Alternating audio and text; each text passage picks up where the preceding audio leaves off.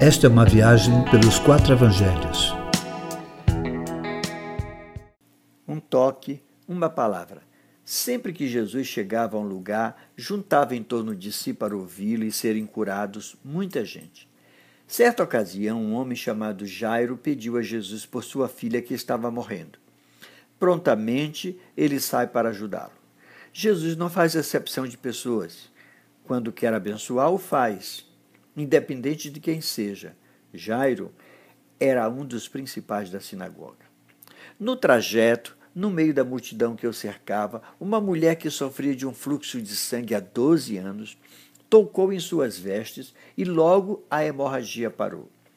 Isto não passou despercebido de Jesus, que imediatamente perguntou quem o tocara.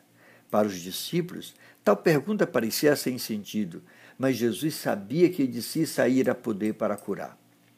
Nada é oculto a Jesus, seja a nossa dor, seja o poder que dele mesmo sai em nossa direção.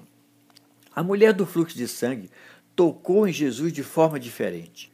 Ela foi a ele sabendo que não tinha mais para onde ir, pois já havia buscado muitas outras opções sem ter o resultado esperado. Ela estava convencida que só Jesus podia curá-la.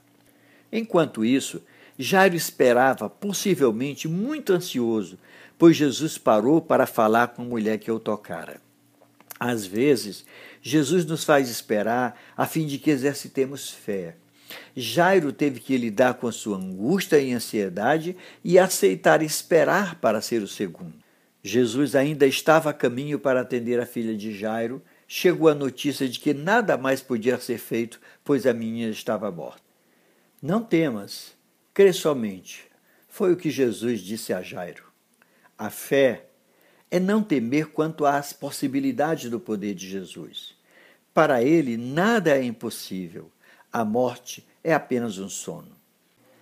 Ao chegar na casa de Jairo, vai até a menina já morta e a chama para a vida. Menina, levante-se. Imediatamente levantou-se e andou. Jesus quer fazer o mesmo com cada ser humano, tanto naqueles que a vida está sendo destruída como uma hemorragia, assim como aqueles que dormem diante da vida ou estão mortos em seus desejos e pecados. Ele quer nos dar vida, seja por um toque, seja pela sua palavra. Ele quer, com um toque, estancar a hemorragia que destrói as riquezas do nosso interior e, com a sua palavra, nos chamar para sairmos da morte para a vida eterna. É desse jeito.